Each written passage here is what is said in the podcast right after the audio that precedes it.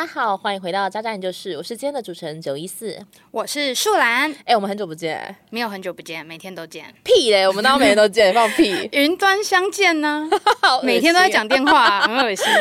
哎、对我真的跟树兰超常讲电话，因为有时候我骂他就会在电话里面骂他一个小时，就没有理由，就想骂他。没关系啊，我都按扩音就放着。而且最好笑的是，就是当我在骂树兰的时候，然后她男友知道，她男友还会说啊，你在跟九一四打电话，哦，不打断，不打断，不打断，你跟九一四继续讲电话。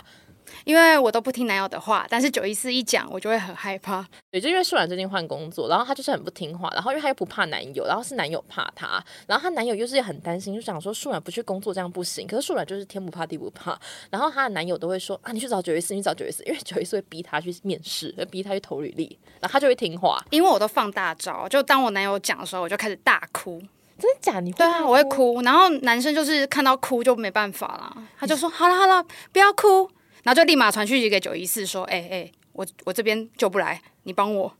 然后就去找九一四，你真的很无耻哎、你怎么可以做这种事情？我只能哭，我要善用我女性的优势。好吧，我认同这一点。哎、不过今天是想要跟你聊聊，就是因为最近台湾的 Me Too 运动其实非常的，就是就是有点像当年的太阳花运动，是有点遍地盛开的一个情况。拿 Me Too 比太阳花好像有差有点多哎、对这样子会被网友骂，我们这样不行，水仙没专业。类似水仙花运动，就最近在延烧。然后我其实最近也在想一件事情，就是假如说有一个人过去做了不好的事情，可是他后来都是一个很好的人，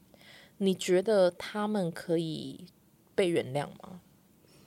嗯，如果我是旁观者的话，就是我只是听故事的人，我可能会因为心中的怜悯，就是会觉得好啦，他人生还是有做点好事，有积德，那我们就还是原谅他。但如果我是当事人，我一定说下地狱啊，就是啊不行，不能讲敏敏感性字眼，就是我会觉得不太能接受。因为我其实最近也在想这一件事情，就是也是去刚好去回顾自己过去有没有做错什么事情。可是因为是刚好啦，Me Too 本身比较敏感，因为 Me Too 在讲的就是性剥削，然后性骚扰、性侵，就这个等级。因为其实现在 Me Too 在延烧的东西都是很 heavy 耶、都是有就是负公分，就不不是不是单纯就是那种 body language，不是是真的就是有侵入到人家私领域的那个等级，所以。我觉得以我站在，因为我是女生，以我站在女生的角度来说，我真的觉得这没有办法功过相抵耶。而且我有发现，就是实际的数据好像也的确是女生受害的比男生多，所以我也同样身为女性，我也曾经遇过一点点啦，就是类似的，所以。嗯，所以我才刚刚才会提出来说，如果我是当事人的话，我可能没有办法接受功过相抵。但如果我今天是旁观，可能我听到类似九一四的故事，那我可能会再去想说另外一个人的观点是怎么样，然后再去平衡这样子。哦，哎，不过你刚刚说你遇到一个类似的事情，是怎么样的事情啊？好，这个故事可以简单跟大家分享。反正我在以前的工作会不会讲讲开始哭？我哭不出来了，因为我讲太多次，哭都哭干了，哭不出来。OK OK OK，但是为什么要讲？就是要请女孩子们听到，就是要为自己站出来，所以可以分享，没关系。好棒哦，对啊，哎，搞不好那个加害者现在就在听我们的节目，那太好啦，讲大声一点。对，要听好啊！我我就是觉得我被 me too 了，呃我已经离开了，所以我已经被 me too 了，你们要听好。OK OK，好，请说，请说好，就是我之前的工作经验，就是呃，我离职之后，然后当时的部门某一个部门的主管啊、我还是隐晦一点，就是某个部门的主管，就是加了我的 Instagram 之后，他就持续对哦，是主管对，然后他持续用讯息的方式，就是 Instagram 不是有那个小盒子吗？对对对，然后他就会先回我的那个 story，然后开始跟我聊天。然后呢，聊天的内容就是可能会从 story 我分享，例如说我分享我做饼干好了，然后我可能就是拍到说我的衣服可能被面粉沾到，这样就会说啊看起来好色情哦，他啊因为面粉不是白白的吗？然后就沾到情对，没有，因为我的那个面粉沾到我的 T 恤，然后他就觉得史莱姆的怎么办？没有没有没有没有，他就是说哎那个可能是某个男生的议题，类似这样。你说连面粉都可以这样子搞？对他就会说：“哎、你这样子很色情。”然后我就也没有回，我就是已读这这样，我连那个按那个 reaction 都没有，就是那个按爱心都没有，因为连爱心都不舍得给他。这个男主管是本身很就是是没有女朋友，很缺吗？还是怎样啊？没有，他有家庭，他有家庭了，有孩子，有小孩，还这样子讲话。对，但是他有跟我分享过说，就是他的婚姻趋于平淡，关我屁事啊！然后每天回家看老婆、看孩子，他觉得很无聊、很 boring。是你自己要内射的、啊，关我们什么事？哎，你讲到一个重点，你激动到把我的麦打对不起歪。，对不起，我太激动，我太愤怒了。你讲到内射是重点，因为我那时候就问他说：“诶，那你如果这么不趋这个感情，你为什么要结婚？为什么要生小孩？”他就说：“没办法啊，就无套，然后就不小心有了，所以只好，然后呃年纪又差不多是适婚年龄了，哎、这我不能接受、哎，我完全不能接受，我觉得超恐怖的、哎。所以你的意思是说，因为我今天做了一个不尊重女生的行为，然后小孩有了，那因为年纪刚好到了，我就结婚。可是我每一天都在外面乱约，我不知道有没有乱约啦，但是以他那个熟悉程度，我觉得他应该是乱枪打鸟型。”哦就是看谁会上钩这样。反正我就是传一句话而已啊，然后哪个女生愿意跟我出去就一样啊，就是我就带出去就就去干嘛干嘛这样子。哇，哦好好，你继续，你继续。好，但我觉得细思极恐的事情，是因为我们一起共事的时候，他并没有任何的对我有什么性的遐想，或是讲一些比较比较黄的东西都没有，而是我离职之后，他才开始私讯我，所以会让我觉得这两个人好像是不同人。他就是惯犯呐、他知道就是在公司体制内的时候不能对女员工出手，可是体制外怎么玩你都影响不到他的工作。我不确定是不是这样，可是因为那时候他的部门同事我们会聚餐嘛，我们会跨部门聚餐，对，然后我发现我是唯一，应该是唯二啦，就是他有加 IG 的女同事，哦就是他们部门的他都没有加，然后就有加我，然后后面更激烈哦，就是反正他就说什么那个面粉很色情之类的嘛，对对对，然后他就会转贴一些那个 Tinder。Tinder 也有 Instagram 的官方账号，然后他就会转贴在账号说，就是看猫这件事情。因为大家如果大学有玩 Tinder 的话，就是知道说什么猫后空翻啊，来我家看猫啊，就是就是要对约你干嘛嘛。对对然后他那时候就说：“哎、看猫现在这个字眼还流行吗？类似这样。”然后不然就是说：“那你有空要不要来我家看猫你说就是很赤裸裸这样子？”，他说：“你有空要不要来我家看猫？”然后我那时候就回他说：“呃，去人夫家看猫也太重口味了吧。”那他后来有回吗？然后他就说：“哈哈哈，什么？反正就说不会还是什么之类的。”然后他就我就说：“哎、你真的冷静。”我说：“现在可能是半夜，你赶快去打开你的房门，看看你的小孩，看看你的老婆，你到底在说什么？他一定觉得你在挑逗他啊，这样有挑逗吗？应该是说，就是我我觉得这种变讲变态，好啦，就是变态，就是对于这种变态来讲，你有互动，对他而言就是，哎呀，对方也有兴趣啊，在那边欲拒还迎，啊，那叫什么欲擒故纵，哦就你在欲擒故纵，嗯，就他会这样觉得，好，你我叫你回去看你爸爸，你会觉得我欲擒故纵。看爸爸都不会，看爸爸看妈妈，然然后后让看你妈，对啊，你要回去看你的祖先的牌位。你有没有跟你爷爷说早安？看猫是看猫，看爷爷是看爷爷。哎、我爷爷那个，我妈今天早上传讯息给我，然后就是拍我爷爷九十几岁那边切冬瓜。我觉得我爷旁边是我舅舅七十几岁，我觉得好可爱哦。我觉得我我没有办法看冬瓜。好好，你继续，你继续，你继续讲你那一趴。好啊，然后好，后来呢，我就叫他去冷静一下嘛，然后我就选择就不读，不读不回。但是后面还有更更进阶的，就是他可能就会主动开启一些性，一样是性的话题，然后一样是用 Tinder 可能当一个开头，类似这样，因为 Tinder，对，因为那时候我单身嘛，然后我也不避讳，我也有让大家知道我在滑 Tinder，因为我觉得这是一个很健康的事情。反正我单身，我想干嘛就干嘛。对啊，然后后来他就跟我说：“唉，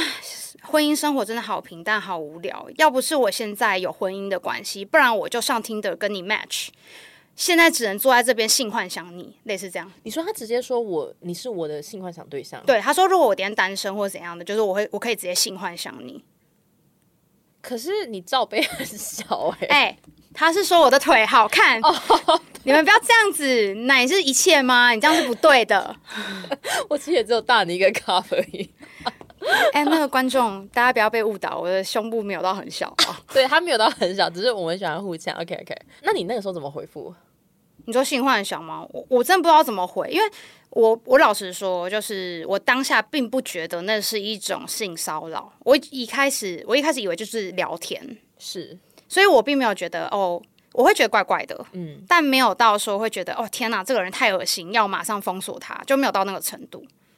但我可以理解这种心态，因为其实对于，因为我以前有类似遇过类似的事情，可是，在那个当下，也真的不知道是到底是朋友间的玩笑，还是他表达亲昵的方式。然后，因为某个程度上来讲，就是他是相对我们职级更高的人，对，那对于这样子的人做这样的事情，除非到真的很出格，他直接跟你说你是我的性幻想对象，这种出格等级才会意识到，哎，好像真的不对劲。嗯，而且，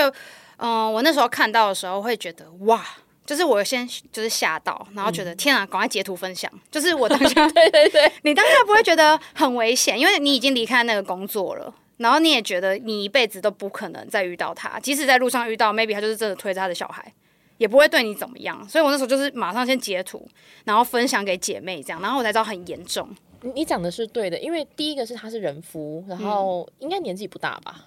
不大，年纪应该长我几岁而已。就长你几岁，然后年轻又是一个主管，然后又有小孩，小孩刚出生，然后感觉就是很爱家，然后人家只会觉得说你单身在花 Tinder，然后又是很大方，你才是然后又要破坏人家家庭的。可是我不觉得他那个背景会让我觉得他是一个好人。说实在的，就是因为他啊、就你刚才讲的、啊，例如说啊、他是人夫，年纪轻轻就当主管，大家会觉得他是个负责任的人嘛，有小孩肯定不会乱搞，有一个很感觉就是那种白白净净，然后很有气质的老婆，感觉就是乖乖牌的那种。对那这样子的人，应该综合下来，你不会觉得他是一个多多糟糕的人。是，可是他在分享这些事情的，这是你们看到的表面外在条件嘛？可是他可能会跟我分享说他曾经的约炮经验，或是他曾经他主动跟你分享他的约炮经，验，因为以前我们那个公司就蛮年轻的，所以大家就会聊一些新三色。所以为什么他？我觉得他敢跟我讲那些什么 Tinder 啊、性幻想啊这些，是因为他觉得我们以前在工作的场合，可能午休年轻的同事会聊，然后大家就是会有一搭没一搭的聊天。哇哦，这其实职场你可以你可以跟 HR 申诉是 sexual harassment 哎、没有吗？我们那时候 HR 有中间有缺缺一段时间没有 HR，不好意思哦，哦，因为没有 HR，所以也没有申诉管道。没有申诉管道。可是你们当时在午休都觉得这种话题是 OK 的吗？没有啊，因为你你讲了，好，假设九一四今天分享，啊，我就觉得哎、诶好像蛮有趣的、啊，我也分享我的，就是大家都在分享的同时，你不会觉得那是一个不舒服的环境，哦因为觉得大家都是朋友，所以可以讲。对。然后因为年龄层都很近嘛，也是，哇，这样啊、这个那那现在他有在骚扰你吗？哎好问题。反正后来呢，我就离开那个工作，被骚扰一阵子之后，我就听了九一四的建议，然后我就先退掉他的追踪，就是拒绝跟他往来。对，对，因为那时候其实朋友都很好奇，会问我说：“哎，你都已经被骚扰成这样了，你为什么还要跟他维持朋友关系，就是好友的关系？”然后我就说，因为那时候有些同事还没有完全离职，那我们可能会有聚餐啊，或是会有再见面的需求，我会觉得封锁会是一个蛮尴尬的事情，所以我就没有去做这件事。然后是后来过了大概大半年吧，就大家都离离职离光之后，我才正式的就是退他的那个追踪。可是因为我的账号是设那个隐私的，就是你要一定要加好友，我要同意嘛。然后我退了之后，他大概又再加我三四次吧，就不放弃哦。然后有时候他会突然收回，你就那个 request 按，然后再回来，按再回来，按再回来。没有，他可能就是要求我加嘛，我就会按取消。一开始我会直接按取消，就是要很明确的表示我就是不想加你。但是后来他可能又再加了两次、三次，我就是放着，就放着不动这样子。你知道对于这种男生他们在想什么吗？不知道，他会觉得说，啊，调皮的小猫咪，啊，要取消了，呵呵，这么可爱，那我再送一次，又又取消了，啊，真是一个调皮的小贱货，在床上搞不好也是这样子啊，欲擒故纵嘛。那也不干他的事。而且他之前还会约我喝酒，他哦，他约你喝酒，单独。然后那时候我就装我有男友这样，我就说我男友可能不喜欢，那他怎么说？他就说啊，男友还会管这么严哦，喝个杯酒应该还好吧。哦，对啊，因为他都有老婆了，还敢来约你，所以是真的约，然后我们甚至呃那时候我就是没工作的时候，我有去高雄一趟，然后刚好那时候他也要去高雄出差，他也问我住在哪个饭店，哈，所以他要来找你的意思，他就说可以出来约一下，但他没有说约出来干嘛，有可能是吃饭啊，有可能散步啊，有可能干嘛干嘛，没有啊，他就是要约你，我就没有没有回他，锲而不舍哎、很恐怖。然后到底做过什么事情让他对你念念不忘？我就在公司穿牛仔裤、穿背心，就这样吧。你说是那种很露的背心吗？没有，就是因为大家可能看不到我现在穿什么，反正就是穿现场这样子，就是一般的背心加长裤。所以他从此对你念念不忘。对，可能看到我一些裸露的 的的皮肤，有点黝黑的皮肤，因为有点斑驳的皮肤。因为你都不怎么擦防晒对，我。不怎么擦防晒。他可能喜欢一块一块，有有点黑，有点白。哎那那你知道我最近晒超那个超严重吗？我不在乎，你不是，你就是不在乎我的肉体啊？我我真的不在乎，可能别人会觊觎吧，我不在乎。好吧，其实听到这样子是蛮难过的，因为我觉得不管男生女生啊，都要保护好自己。可是听到就是自己身边的朋友，然后经历了这样的事情，然后在中间的过程还要去怀疑说，诶，是我多想吗？还是真的是别人没有恶意？我觉得是一件，其实你真的会觉得这个社会怎么了？但你听完我的故事，你会觉得这个人可以功过相抵吗？如果他未来真的做了很多好事，例如说他就是一样是爱爸形象，然后接着生了好几个小孩，贡献台湾生育率，然后投资一些就是基金会，每天捐款，我不行，你可以觉得功过相抵。因为对我来说，特别是基金会这件事情，对我来说就是赎罪券。嗯，就像以前的那个十字军东征那个时期，哈，就是太远了吧？你讲十字军东征，会有人知道是什么吗？反正就是以前欧洲就是有一个文化是说，你可以向教会捐款，哦，然后那个就教会会贩卖你赎罪权，就是你可能过去你觉得你做不好的事情，嗯哼，那你可以透过捐款这件事情来去洗刷你在活着期间你做过的不好的事。那对我来说，他做这件事情就是赎罪券啊。嗯，但我觉得是因为我是女生，然后因为你是我的好朋友，所以我会觉得我没有办法接受。可是我现在回过头来想我自己好了，假如说今天是我遇到这样的事情，我会怎么想？我没有办法想象。诶，就如果说今天有一个人他对我很好很好很好，可是其实他对我的意图是不单纯的，可是他真的对我很好，然后但是他的意图是不单纯，而且是不对的，难道我会？像现在一样，就是觉得说他就是完全不对的嘛。因为我那个时候我是旁观者，所以我觉得不对。可是当我是当事人的时候，我还会觉得不对吗？因为我当下其实也没去想对不对，就是时过境迁，就是这么久了，我也不会去想说对不对，就是可能变成是茶余饭后大家聊天的一个话题吧。因为现在就 Me Too 热潮嘛，所以大家一定都会聊这个话题。但你说会不会觉得他是负面的，或者怎么样？我我就单纯不会去想到这个人了。哦，就是连想我都不会去想这件事情，可能就是下意识就觉得啊，反正这件事就是个破事，就是遗忘它，嗯，也不会想去救责这样子。那不然我们换另外一个方向好了，就是你怎么看黄子佼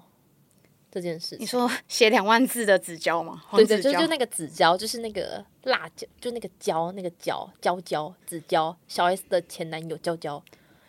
我当下看到他新闻爆出来的时候，我是真的有人设崩塌的感觉。但是因为人设崩塌是来自于在前一天是那个佑胜嘛，佑胜那时候先爆才是黄子佼，哦对，所以我就有一种连续就是一直有爆点的感觉。就那那几天都超好看的，我那几天都没有办法上班呢，我就狂滑 FV，说哦又有人爆了，哦 no no，哦，我也是这样子。因为我觉得很多人都把它当成是一个故事在看。其实你说真的关心这个议题的人，我觉得少之又少。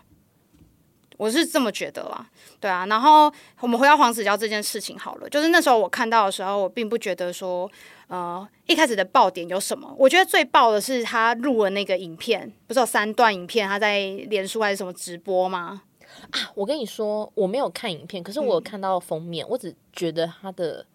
哎，不头可以人好像有点少。不可以人身攻击。我那时候很惊讶，我以为他头发很多。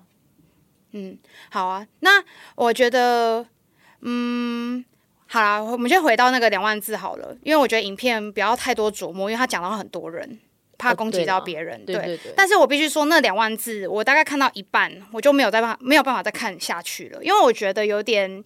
一直去解释自己为什么会这样，然后好像想要让这个社会去原谅他。我觉得他有点像是想要洗白吗？对，对我来讲，可能是为了想要未来的演艺生活，或是为了他的孩子，为了他的老婆，有点刻意的想要去洗白，然后看能不能吸引到一些可能是在中间中间的这些意见者吧。对我来说，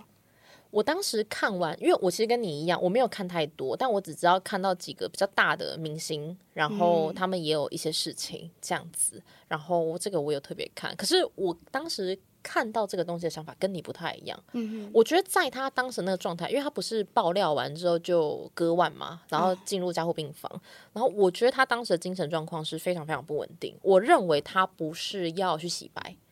他想做的事情是他想告诉大家说。我不是最烂的那个啊，明明还有更烂的，你们为什么不骂他？你们为什么要骂我？难道我就那么烂吗？我是真的做过错事，可是还有更烂的啊！他就觉，我觉得他那个心态有点像是，你知道有个东西叫螃蟹理论，就是如果你放一只螃蟹在一个桶子里面的话，那个螃蟹很快就爬出来，它就啪啪啪就爬出来了。可是如果你放了两只以上的螃蟹在一个桶子里，它们一辈子都爬不出来，因为只要有人往上爬，另外一只螃蟹就会把往下拉。哦，这就是一个螃蟹理论，就是在讲说，如果今天你身边的人都是你没有努力去改变自己的话，然后你身边人都是跟你类似的人的时候，不能说跟你类似，就是呃，就是是那样子路线，像螃蟹路线的人的时候，你永远离不开那个地方。所以他其实也是在告诉你说，环境有多重要，你相处的人有多重要。然后，所以当时候我一看到黄子佼这个内容的时候，我第一个脑子冒出来就是螃蟹们。就是这是一只在盆子底部的一只螃蟹，不要让其他的螃蟹爬出去，所有人都一起下来。然后他不甘心，为什么只有我被毁掉？我那时候看到更深的感觉是，我觉得这个人很可怕。就是当他遇到不公不义的事情的时候，他做的第一件事情不是去承认他的错，不是去道歉，不是去选择前进，而是他去反应，却是我不能孤单。你讲到不能孤单，他其实那两万字里面就写，他当时的状态就是被媒体说他是玉石俱焚嘛，就是大家要一起下水，就全部就拖下去这样子的感觉。那我自己当下是看到时觉得，哈，怎么会去就是自自尽这件事情，这样自杀这件事情。然后我的父母看到就完全跟我不一样的想法，我父母就说啊，这一定是假的啦，媒体又没有拍到他的伤口，媒体又没有。拍到说什么加护病房啊？加护病房怎么两天就出来？类似这样子，就是我觉得每个人看的观点真的都不太一致。就是我，我可能真的当下有一点点怜悯之心，我会觉得啊，这社会好残酷，这社群的压力好大。就我其实是有怜悯之心在的，就是即使他做了这么多不好的事情，哦，就是因为毕竟最后这一步，其实还是在生跟死之间，你还是会觉得。我们要有一点同理心，对我，我觉得我还是对他这个人有同理心，然后我会去想到他的家庭，嗯，想到他的孩子都是无辜的，然后一辈子要去承担这些，就是我当下就会忘记他做了这么多的坏事，所以我刚才才有提到说，旁观者的时候，我可能比较能够同理，但是我是当事人的时候，我可能没有办法，我可能就想去救责。对，可是我觉得你有讲到一个重点，因为他老婆不是他老婆叫什么？孟耿如哦，对对，孟耿如，因为孟耿如形象真的太好了。然后，因为他接着自杀之后，然后因为未遂嘛，之后就送入加护病房。我真的因为孟耿如，然后我会觉得好像可以给黄子佼一个机会。可是他明明做过这么多错误、糟糕的事情，而且其实以单纯他这个人的人格来讲，我不是说去批斗他啦，只是以他玉石俱焚的方式来说的话，其实他真的。可能不适合成为一个好朋友，因为他是一个会玉石俱焚的人。嗯，你如果你有大家有把两万字看完的话，他其实也有针对这件事情道歉，因为他说他当时为什么做这件事情，他把那个录直播的那个时间当成是他最后一一天的感觉。哦，所以所以我录完，我可能我就要从这个世界拜拜了，所以我就全部豁出去，就全讲了。哦，这是那个两万字中一万字前面有讲到的。可是就代表这是他潜意识，他的人，他这个人，他做事情其实是这样子诶。因为他已经崩坏到一个极致，他觉得我在大家面前形象这么好，然后我今天在一夕之间下了神坛，我没有办法接受这样的自己，而且那是我人生最痛最痛的地方，但是已经被全世界人都看光光。可是我觉得有点，我有点悲伤，就是我知道你，我知道你讲的那样子痛，只是我觉得作为一个小孩子的爸爸，他这辈子最痛的，居然不是保护他的小孩，而是因为他觉得他就是。过去做过的错事被别人拿出来讲，然后他没有办法接受面对自己的错误，然后宁愿去放弃他的妻子跟他的小孩。我因为我是一个很重视家庭的人，所以我没有办法接受。哎，就是现现现在越讲越不能接受指教，这几会被被网友说我们在骂骂那个黄子佼先生。就我觉得，但但我觉得每个人价值观不一样啦，因为就我自己也觉得，好啦，这好这好好沉重哦。我们不要讲这种，我们只是想要好好聊一下比较 Q 一点的话题。怎么从你的那个性幻想对象一路变这么沉重？可是我的性幻想对象真的是小 case 啊，就是我也没有被，就是我也没受伤害，就是呃，很多人也都会说说，呃，例如说，哎，你怎么不明确回绝？就是我也是会被检讨的人哦。就是我虽然被骚扰。但是我可能跟朋友分享的时候，他们第一时间会问我说：“你怎么不回绝？你怎么不很狠狠的，就是跟他说你这样是不对的？”可是我觉得当下真的有很多的状况是大家不知道的，就是我刚才前面有提嘛，我可能怕日后大家会想就会遇到啊，会聚餐，这样会很尴尬。然后我又没有实质的受到什么太大的伤害，我当然不会去去主动讲什么。我觉得这个也是一个我认为社会上很需要去好好教育的一个点，就是为什么没有被受到真正这种 body touch、body language 这一种的伤害，这就不叫伤害。精神伤害难道不算伤害吗？PUA 不算伤害吗？言语性骚扰不算伤害吗？就是这一些为什么不是？这是一个我很不能够理解的一件事情。其实我觉得那个是需要一个教育，就像我自己本人，我也是最近有这个议题，我才知道说，哦，原来我以前遇到这么多不公不义的事情，我应该是要为自己站出来的。那你现在要开始水仙花运动了吗？没有，我没有要参加，先不参加，去游行。但我可能会主动去关怀真的有遇过这样子事情的人。但我觉得这就是一个一对一的讨论啊，我不会再把他们的议题，就是有点像是这个故事到我这边。就是一个就终止在这了，嗯，除非真的是需要真的去报警收证这种，那我当然会鼓励他们去做这些事情。嗯，我很认同，就是我自己是觉得说，不管过去发生多少事情，最重要的一件事情是，因为过去它不可能改变。我们最重要的事情是把过去放下来，我们会专要专注在现在，我们怎么去改变这件事情，然后不断的往前走。就反正无论遇到多少事情，我觉得这件事是最重要。这也是我过去我非常非常尊敬的一个老板，他教会我的一件事。不管人生发生什么事，不管工作发生什么事，最重要的事情是我们要知道未来不要再犯同样的错。这样子就够了，然后也希望大家可能都有一个可以倾诉的对象，不论是你的家人，不论是你的朋友，或者是一个陌生人都没关系。当你今天真的遇到状况了，都很欢迎说你可能至少找一个人，然后去分享这样子。对，如果你觉得你可能刚好身边没有这么亲密的朋友的话，那也没关系，你可以随时。寄 mail 来到渣渣研究室的信箱，那或者是到我们的 IG 上面留言，那我们一定会好好的回复给你。那我们今天渣渣研究室就先到这边喽，我是今天的主持人九一四，我是树兰，我们下次见喽，拜拜，拜拜。